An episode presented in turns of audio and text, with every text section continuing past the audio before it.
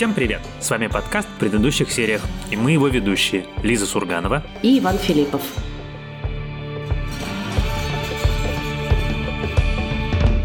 И сегодня мы обсудим сериал, вышедший в конце 2022 года. Он называется «Шпион среди друзей» или «A Spy Among Friends». Это новый сериал нового стриминга, которых уже не знаю сколько в мире существует, ITVX. И это сериал по одноименной книге, по бестселлеру британского автора Бена Макентайра. И он рассказывает, собственно, о реальных событиях, о таком шпионском заговоре, в который были вовлечены и Британия, и Советский Союз, и о двойных агентах. Ну, собственно, поэтому, наверное, сегодня мы не будем предупреждать вас о спойлерах, потому что это примерно из разряда спойлеры к роману Анны Каренина. Хотя, конечно, какие-то можно словить, но это, мне кажется, вот тот случай, когда особенно сильно на качество просмотра это не повлияет. А я хотел, знаешь, что сказать? Это страшно смешная история того, как появился этот сериал, собственно, что послужило первоначальным толчком к его созданию. Менеджер автора книги играл в сквош в одном клубе в Лос-Анджелесе с сценаристом Александром Кэй, Кэрри. Его, значит, на основании того, что они вместе играли в сквош, он ему позвонил, а Кэрри – это один из сценаристов Родины, собственно, Хоумленд, нашей любимый. И дальше с этого начинается история сериала «Шпион среди друзей». Из других вещей, которые меня точно так же повеселили, я с этого совершенно не знал, что изначально Филби должен был, знаешь, кто играть? Доминик Уэст. Вот возвращаясь к твоей мысли про то, что это как Анну Каренину проспойлерить, ну, я не совсем тут согласна, потому что, с одной стороны, когда ты читаешь британскую прессу, примерно в каждой статье есть строчка, что, о господи, сколько уже можно эту историю разбирать и рассказывать, и все ее уже знают со всех сторон.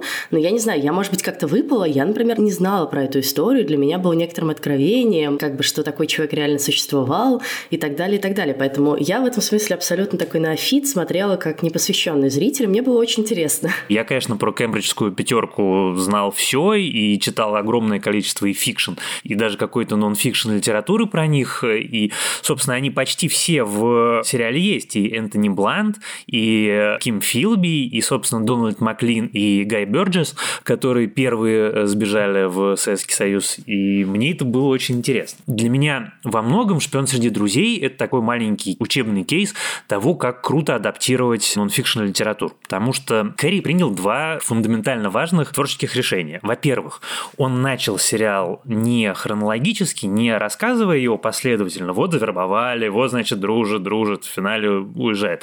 А он наоборот, он начинает с конца, ну, как бы с момента, когда все, Филби раскрыт, он сбежал, и дальше мы видим очень человеческую историю преданного друга и как бы преданного патриота своей страны, и, в общем, преданного шпиона, который монументально облажался, не заметив рядом с собой предателя.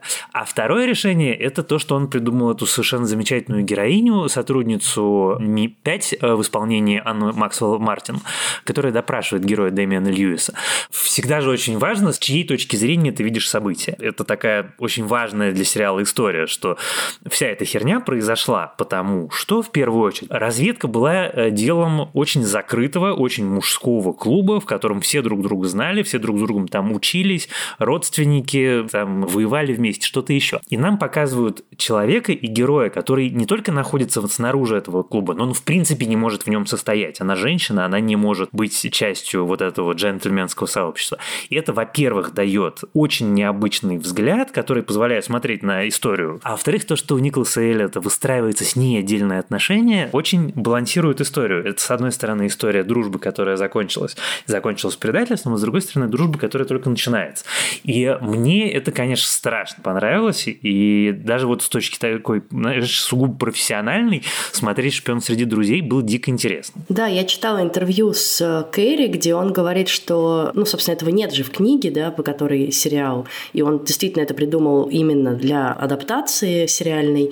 И он говорит, что ему хотелось, чтобы в эту историю был некий проводник, такой более близкий современному зрителю. И почему она нам ближе, чем те же Эллиот и Филби, которые такие супер пош, upper class, highbrow и вот это вот все. Ну, во-первых, она женщина из простой рабочей семьи, да, и, в общем, мы про ее бэкграунд знаем не так много, и, ну, он, очевидно, гораздо более простой. Она как бы сама себя построила, сама пробилась в эту Ми-5. Во-вторых, что, в общем, достаточно революционно выглядит, мне кажется, для 60-х годов даже, а и в некоторых регионах и для сегодняшнего дня, да, у нее, например, муж темнокожий британец, и это как бы тоже уже само по себе некоторое новаторство. Ну, а в-третьих, да, она так все время приземляет вот этих высоколобых, чванливых, высокомерных мужиков, которые ее окружают, таким очень здравым прагматизмом и трезвым взглядом. И Кэрри в интервью своем говорит, что удивительным образом его вдохновила Фиона Хилл, которая тоже из Дарома, она тоже вот из пролетарской семьи, дочь угольщика, но прославилась она тем, что она была советником Трампа по России. При этом потом давала показания против него в момент, когда обсуждался его импичмент. Чтобы не только Трамп прозвучал на связи с Фионой Хилл, она невероятно умная, и она один из, в общем, редких, очень компетентных экспертов по России, которых интересно читать, и которых ты читаешь там или слушаешь, и не хватаешься каждый раз за голову, господи, что вы несете. Ну, я скорее говорила о том, что это такой образ женщины, которая не боится противостоять сильным мира сего, да, влиятельным, богатым, белым мужчинам, которые считают, что весь мир перед ними, да, открыт и все под их ногами. Там дело не только в привилегии, дело не только в том, что они мужчины, что они белые, что они апокласс, что-то еще.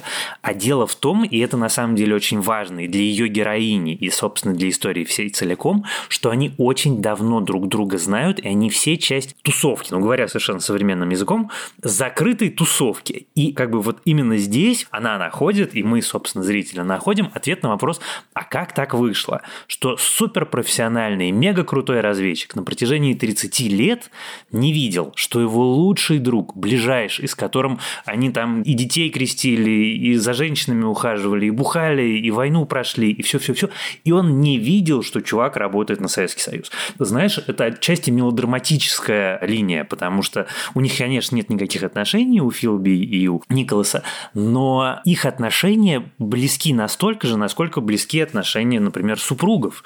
И поэтому вот это вот предательство такое острое. Но растет это все корнями из того, что это все одна туса, и ты закрываешь глаза, и у тебя замыливается взгляд. И это даже не вопрос, опять-таки, статуса или привилегии. Это вопрос того, что ты же его всю жизнь знаешь. Ну как? Это как я бы про тебя подумал, что ты работаешь на ФБР, там, или, не знаю, на какую-нибудь еще ужасную трехбуквенную аббревиатуру. Ну да, я вот на самом деле читала немножко про Филби, и он в 1981 году реально прочитал лекцию, в котором он рассказывал, а как так получилось, да, что не раскусили его на протяжении такого такого длинного периода. И он говорит, да, это абсолютно как бы проблема вот этой классовой системы британской, что просто люди внутри нее не могут представить, что кто-то, кто в ней родился, да, кто-то вот, кто вхож во все эти клубы джентльменские, ходит с тростью, может, в принципе, предать империю. Как бы что? Ну, это, то есть, нонсенс. И, в принципе, из этого проистекает, да, конечно, такая некомпетентность вот этой службы, при том, что мы видим, что это первоклассные шпионы, но вот это высокомерие, с которым ты просто не готов признать, что кто-то может не быть на твоей стороне, да, а переметнуться на чужую сторону. Это же очень интересно. И мне кажется, что вот там есть еще этот герой из ЦРУ, их друган. Джеймс Джизус Энглтон. Который тоже под конец просто с абсолютно выпученными глазами возвращается в Америку и говорит, сейчас я тут все с ног на голову переверну, потому что мне кажется, что он тоже, как американец, конечно, не может себе представить в этот момент, что вообще кто-то в своем уме захочет служить Советскому Союзу. И это на самом деле супер важно, потому что как раз Джеймс Джизус Энглтон после истории с Филби абсолютно сошел с ума, устроил в ЦРУ страшную охоту на ведьм, и как, в общем, теперь люди уже с э, расстояния понимают, нанес катастрофический урон американской разведке, потому что, в принципе, коллектив, в котором начинается охота на ведьм, это уже такая, мягко скажем, нездоровая история, когда речь идет про супер закрытый коллектив типа ЦРУ, в котором народу не очень много, и все довольно узкие специалисты. Ну, в общем, наделал он делов, это тоже заслуга Филби. Ты говоришь про классы, про привилегии и про закрытое общество, детали, которые нет в сериале, которые есть в реальной жизни, и которые меня абсолютно потрясла. Вот ее я не знал. Почему Филби удалось из Бейрута сбежать? Собственно, его не Николас совершенно должен был охранять, а он уехал обратно, настоящий Николас в реальной жизни, уехал обратно в Лондон и поручил охранять другому сотруднику, который, внимание, там недалеко от Бейрута на горнолыжном курорте выпал снег, и он не смог удержаться, уехал на лыжах кататься. И поэтому Филби, собственно, свалил. И у меня меня стойкое ощущение, что сценаристы просто приняли такое волевое усилие, что нет, это мы не будем включать в сериал, потому что, во-первых, это какое-то дикое безумие, во-вторых, нам нужно, чтобы них были свои собственные отношения, чтобы это была его ответственность. Но эта деталь, конечно, феерическая абсолютно. Ты охраняешь предателя. Нет, деталь красивая абсолютно про реальную жизнь, да, в которой всегда царит хаос и вмешивается в самые важные моменты, но, конечно, для сериала важный и для динамики их отношений важен тот факт, что он как бы ему дал уйти, да, что он стоит и наблюдает, как тот бежит по крыше. И как бы это его сознательное решение дать ему уйти. И в конце, собственно, это же главный вопрос, да, с которым приходят все к нему. И вот, собственно, это Лили Томаса. Какого фига вообще как бы разрешили ему уехать, да, главный предатель Родины. И это довольно страшное решение, когда ты по итогу задумываешься и смотришь на жизнь Филби, как она сложилась в Советском Союзе, потому что вот да, он прожил долгую жизнь, ну, по крайней мере, то, как это рисует сериал, да, мы сейчас, конечно же, говорим про некоторую точку зрения, а не про реальность, но вот как бы он прожил эту долгую жизнь в сожалениях, как считают авторы сериала, или как они показывают, и в раскаянии, по крайней мере, по поводу того, что он потерял друга, и он пытается эту дружбу восстановить же. На самом деле, когда мы обсуждаем сериал «Шпион среди друзей», самое важное про него понимать не то, что он основан на реальной истории, не то, что какая-то реальная история была, а то, что это абсолютно первоклассный сериал. Это безупречно сделанная вещь, которая очень круто написана, которая невероятно сыграна, потому что Дэмиан Льюис, которого долго мариновали, ну, как бы в чем-то таком, где он не мог до конца раскрыться. Мне всегда очень нравилось, что у Льюиса лучше всего получаются роли, где он человек с двойным дном, где ему нужно что-то скрывать обязательно. Это даже не только «Родина», это да, какие-то его другие сериальные роли. И он здесь безупречный. И дуэт у него с Гаем Пирсом абсолютно безупречный. И все второстепенные актеры потрясающие. И это, в общем, смотреть наслаждение. Если вы особенно любите жанр шпионских таких классических историй, а «Шпион, выйди вон», то это вот прям для вас и будет огромным подарком. Вот, вещь, которая меня вторая в этом сериале абсолютно восхищала, это история про Филби в Советском Союзе. Потому что, если задуматься, вот ты человек, живущий в начале прошлого века, и ты читаешь про коммунизм, и коммунистические идеи вот этого общества, равного общества, в котором у всех все есть, у которого абсолютно, значит, благоденствие, они же не просто так стали так популярны, они же действительно на бумаге очень круто звучат. А дальше, вот мы сейчас из дня сегодняшнего, из 2023 года, нам сложно представить, но как ты можешь узнать про реальное положение дел в Советском Союзе, если ты британский аристократ? По большому счету, никак. Ты не веришь тому, что говорит твоя пресса, ты веришь тому, что говорят люди одних с тобой идеологических убеждений, и у тебя есть некий светлый образ коммунистического общества, а потом ты неожиданно оказываешься в этом самом обществе, и тут наступает абсолютный коллапс.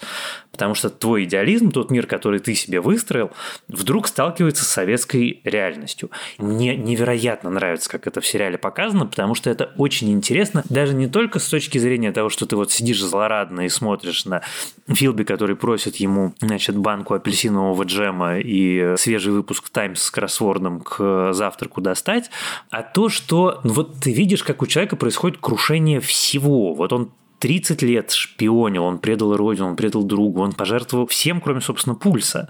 И вдруг он оказывается вот там, где он оказывается, а потом он видит тех, кто приехал до него, и понимает, что он в них превратится. И вот эта вот человеческая драма – это какое-то особое совершенно наслаждение именно в этом сериале. Помнишь, был фильм «Восток-Запад»? Где герой Меньшикова возвращался после Второй мировой войны, он, собственно, из первой волны эмиграции, и как бы он возвращается после войны тоже, в общем, во многом привлеченный. Ну и это известно, да, что многие иммигранты, особенно после войны, вдохновившись победой Советского Союза, решили вернуться на родину. И дальше их ждало большое разочарование, если не поездка сразу как бы в места куда подальше. В этом смысле, конечно, да, это история такого страшного разочарования, а главная история безвыходности, да, потому что какой у тебя есть выход из этого? Все, ты как бы уже персона нон грата, в Британию ты уже не вернешься, тебя не выпустят эти, тебя не примут те. На самом деле, вот то, о чем говорит в конце герой Дэмина Льюис, он говорит, я знал, что он как бы не сможет жить больше нигде спокойно, да, потому что ему там тоже не будут доверять до конца. И это как бы жизнь, что ты все, ты вот как бы застрял между двух миров. Ты и уже и не там, но ты не можешь никогда стать полноценной частью здесь. И мне еще очень нравится вот этот момент, когда они встречаются с Бёрджесом и Маклином, и когда у него лицо прямо так сползает. Он понимает, что вот он видит себя через там сколько, 10 лет, и ему очень не хочется быть таким, и он, в общем, испытывает всю гамму чувств. Но самое, конечно, крутое, эта история все-таки придуманная про ячейку ЦРУ, которую он помогает КГБ разоблачить. То есть это просто иллюстрация того, что он, значит, собирался помогать КГБ шпионить, а КГБ вместо того, чтобы воспользоваться его невероятными талантами и знаниями, на самом деле первые годы просто держал его под домашним арестом. И вот в сериале это иллюстрируется таким образом, но на деле он же действительно после того, как приехал в Советский Союз, он не поработал больше ни дня. Весь этот его ум, все его знания, это никому не было нужно, потому что его опасались, потому что точно так же параноидально боялись, что он двойной агент, что он предаст, что он что-нибудь еще, что-нибудь еще. И вот как бы в сочетании разочарования плюс полное отсутствие перспектив, я много лет назад помню, что я читал интервью его русской жены, которая говорила, что он начал бухать так страшно и так по-черному именно из-за того, что это у него было разочарование. Он выбрал такой способ самоубийства, типа «я допьюсь до смерти». А в нашей рубрике «Рекомендации от слушателей» слушатель Равиль рекомендует нам всем посмотреть сериал, который называется «Атака титанов». Привет, Ваня и Лиза. Я хотел бы посоветовать вам сериал «Атака титанов». И это совет не для тех, кто любит аниме. Вы его наверняка уже видели. А для тех, кто только собирается войти в этот невероятный мир. Почему «Атаку титанов» стоит смотреть? В нем лихо закрученный сюжет. По интриге он не уступает сериалу о а по количеству кровавых сцен даже опережает «Игру престолов».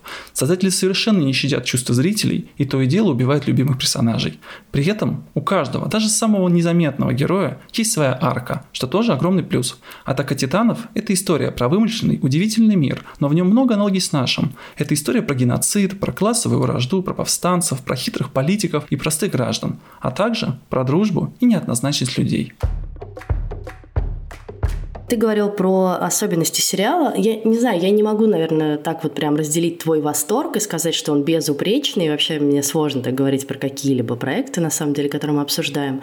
Я бы сказала, что он достаточно специфический, что, в общем, он не каждому человеку зайдет, потому что он в сравнении со многими другими шпионскими сериалами, там той же «Родиной», теми же «Медленными лошадьми», про которых мы сейчас поговорим, далеко не такой остросюжетный. По сути, мы как бы все время крутимся вокруг одной истории, возвращаемся к ней так и сяк. Сколько там вот этих флешбеков, да, где мы одну и ту же сцену просматриваем просто с разных как бы сторон.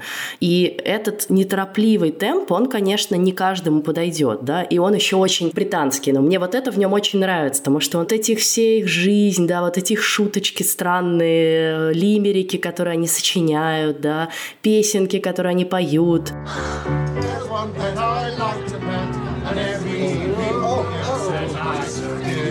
out for any high toes pussy. Thousand days I never buzz, I love the woman does. И это как бы совершенно другой, правда, мир, да, вот окно в другой мир, но оно очень комфортное. Вот мы с тобой когда-то говорили про comfort food сериалы, да, и вот ты смотришь такой сериал, и он, при том, что ты как бы видишь человеческую драму, шпионскую драму, ты все равно отдыхаешь в нем душой, потому что вот он такой как бы домашний, теплый, уютный. Все эти их остроумные реплики очень тоже такие невысокомерные уже, но как бы это не тупые шутки, да, это надо все-таки как бы это интеллигентный юмор, как они друг друга так подкалывают легонечко. За этим всем очень приятно наблюдать, но это вот надо въехать, да, и как-то настроиться на эту волну неторопливую и принять ее. Да, я с тобой совершенно согласен, именно поэтому я шпион выйди вон и привел как образец, что если люди, которым нравится такого типа кино, вот они получат огромное удовольствие. Потому что просто мне истории типа «Шпион среди друзей», они меня захватывают и нравятся больше, наверное, даже чем «Родина», потому что «Родина», за исключением первого сезона, который концентрат величия, э, все-таки она такая слишком придуманная. Она очень классная, я все равно большой ее поклонник, но там вот нет этой какой-то аутентичности, которую иногда очень хочется. Вот, а «Медленные лошади» прекраснейшие, которые, конечно, гораздо ближе к э, шпион среди друзей, потому что они наследники как раз культуры Ле Каре, и автор «Медленных лошадей» как раз, ну, собственно, про это всегда и говорит, что он наследник культуры Ле Каре, и вот его шпионской прозы. Просто там жанр другой. Он, поскольку изначально немножко сатирический и юмористический, там немножко другой взгляд, там немножко другая интонация. Вот даже так. Поэтому это как раз очень близко, просто интонационно иначе. Тебе, кстати, как второй сезон? Я вот посмотрела как бы три больших заметных шпионских сериала. «Шпион, выйди вон», «Медленные лошади» и «Литвиненко». И все вместе они складываются в такую довольно интересную картину. Все три, заметим, говорят про Россию и про русских шпионов. И это тоже, конечно, показательно. При том, что на самом деле многие из них снимались уже давно и готовились, да, и это не событие этого года, кроме вот второго сезона «Медленных лошадей», который более такой свежий.